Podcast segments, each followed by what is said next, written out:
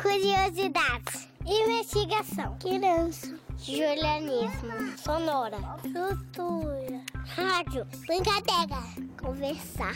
Atenção. Infância. Procurar. Observar. Espiar. Filme. Fala. Curiar. Oi, gente, meu nome é Karine, mas podem me chamar de K. Oiê, e eu sou a Yasmine, podem me chamar de Yas. Começa agora mais um Curiá. Vocês sabem qual é o tema desse episódio? Para acompanhar o nosso programa de hoje, vocês vão precisar de muita imaginação. Então, para começar, que tal escutarmos uma história sobre a saúva, o lobisomem, o abominável homem das neves e vários outros seres? O mundo está cheio de bichos que existem e bichos que não existem. Tem bicho que existe e a gente não acredita. Tem outros que a gente não acredita que não existam. No fim das contas, não há tanta diferença entre o bicho que existe e um bicho que não existe. Todos os bichos existem, nas palavras dos livros e na cabeça da gente. O jabuti é feio de rosto, mas bonito de corpo. Tem uma casca dividida em retângulos com outros retângulos menores. A casca é a casa dele. Às vezes, o jabuti cai de barriga para cima. Faz um esforço muito grande para se virar, mas nem sempre consegue. Se ficar muito tempo assim, não vai ter mais jabuti. Dizem que o jabuti é o campeão da lerdeza. Mas você já tentou levar sua casa nas costas?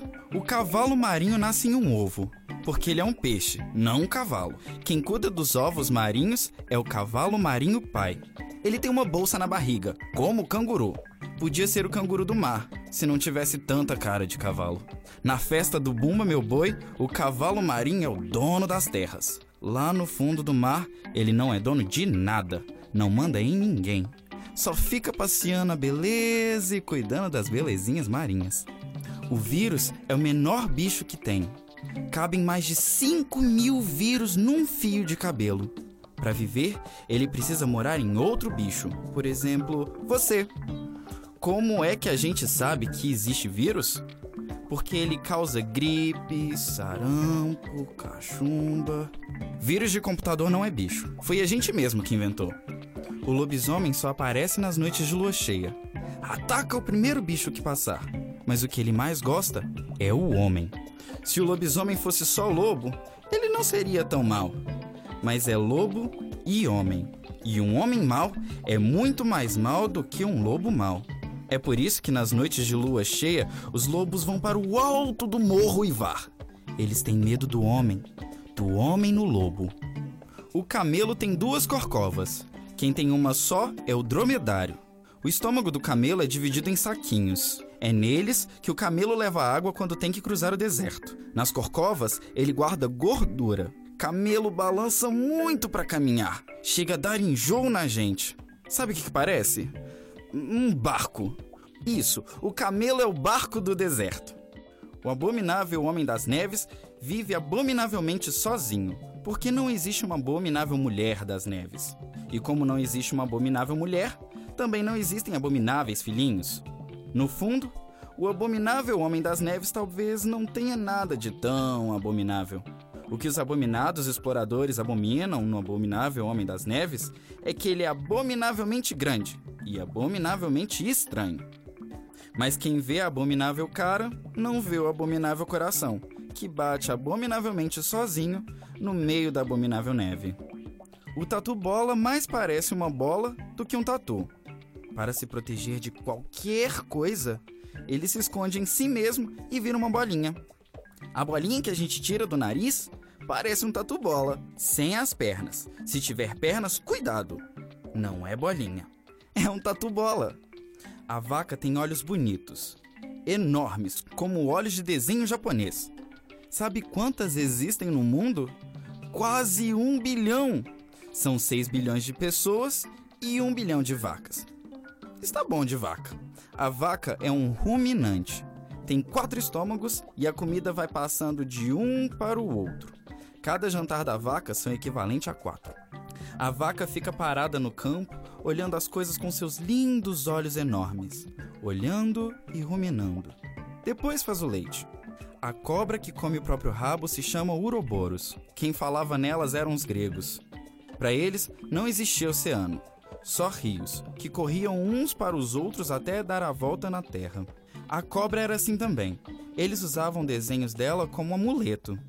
Será que a cobra que come o próprio rabo é igual ao rabo que come a própria cobra? A traça adora livros, revistas e jornais. Devora todos que encontrar. Também gosta de roupas, cortinas e tapetes. A traça traça tudo. Não sei nada sobre traças crianças, mas conheço umas crianças traças que comem tudo o que puderem. E tem até as que adoram livros e revistas. O dragão é do tamanho de um edifício. Tem cabeça de cavalo, chifres de veado, orelhas de vaca, pescoço de cobra com uma pérola pendurada, barriga de lesma, escamas de peixe, garras de águia e patas de tigre. O dragão solta fogo pelas narinas. A força do dragão está na pérola.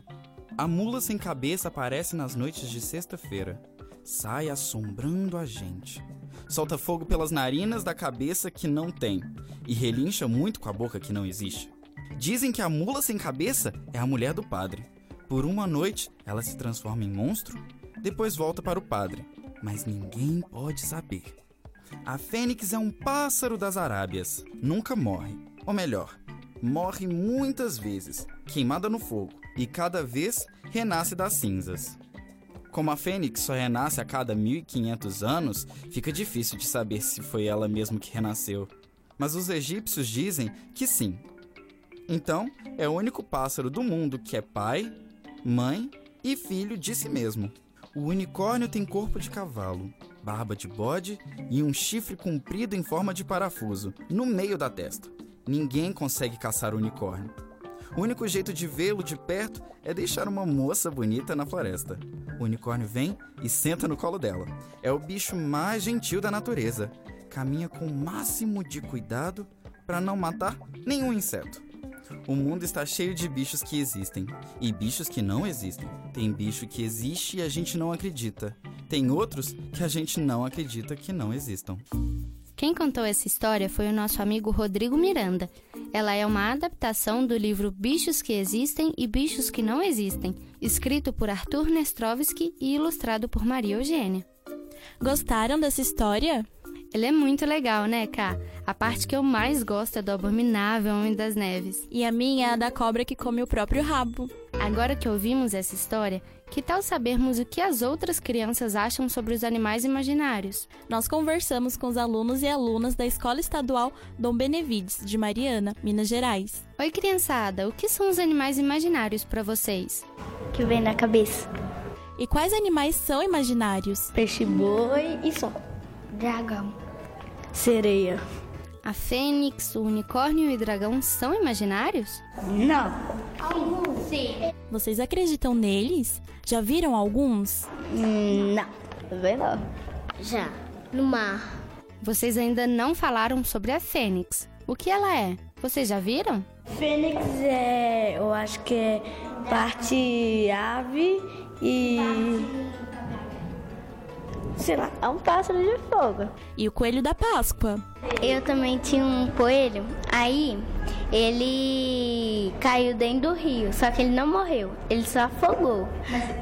Aí ele sumiu, ninguém achou ele mais. Aí depois, na Páscoa, ele voltou, mas ele não, traz, não trouxe ovo. E será que esses animais falam igual a gente? Não. Fala diferente da gente, gritando mais assim, como um dragão. Os adultos também conseguem vê-los? Alguns adultos veem. Todo mundo vê. É verdade, Yas. Só alguns conseguem enxergar. Uhum. Eu ainda acho que só quem realmente acredita consegue ver. Mas, Yas, eu ainda tenho algumas dúvidas. Como esses animais aparecem? Eles vão embora também? Cá, a Tereza Gabarra sabe explicar tudo isso pra gente. Ela é pedagoga da Fundação de Arte de Ouro Preto. Ei, Tereza, o que são os animais imaginários?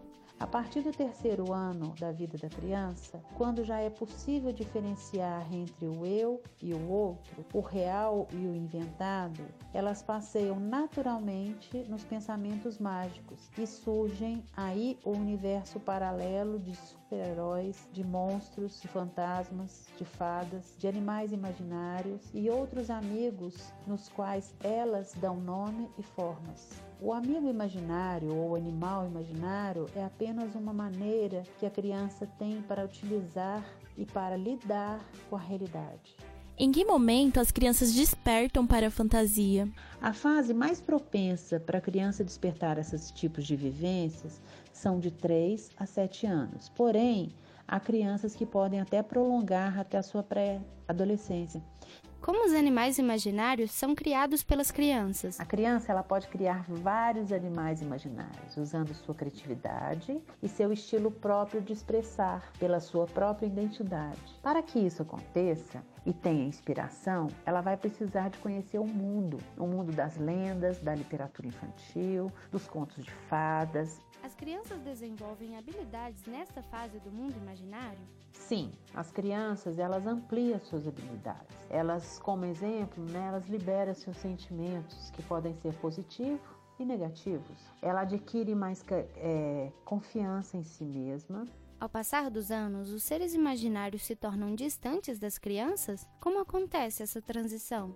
Acredito que essa etapa é natural e faz parte do desenvolvimento infantil. Os amigos imaginários também eles servem de apoio às crianças no início do contato com o mundo da realidade. E quando elas já se sentem domínio de suas próprias emoções e empatia com o outro, essa transição acontece naturalmente. O momento do amigo invisível ir embora varia de criança para criança. Geralmente, ela acontece pela própria criança que percebe que não faz mais sentido porque ela já encontrou outras brincadeiras para experimentar. E isso significa que passou a fase. Eu adorei aprender sobre esses animais com vocês, pessoal. Vocês possuem algum animal imaginário? Já viram um lobisomem, por exemplo? Conta pra gente lá no Facebook. É só mandar uma mensagem pela nossa página em www.facebook.com.br barra Projeto Curiá. E não perca o nosso próximo programa. Vamos aprender muito sobre os animais peçonhentos. Até lá! Este programa foi apresentado por Karine Oliveira como K. E Yasmine Feital como Yas. Foi produzido por Letícia Bueno, Luana Maciel, Karine Oliveira e Yasmine Feital foi editado por Luana Maciel. O Curiá é uma produção do projeto de extensão Pequenos Ouvintes, coordenado por Luana Viana. Faz parte do programa Sujeitos de Suas Histórias, coordenado por Karina Gomes Barbosa e André Luiz Carvalho. E é vinculado à Pró-Reitoria de Extensão da Universidade Federal de Ouro Preto. Curiá!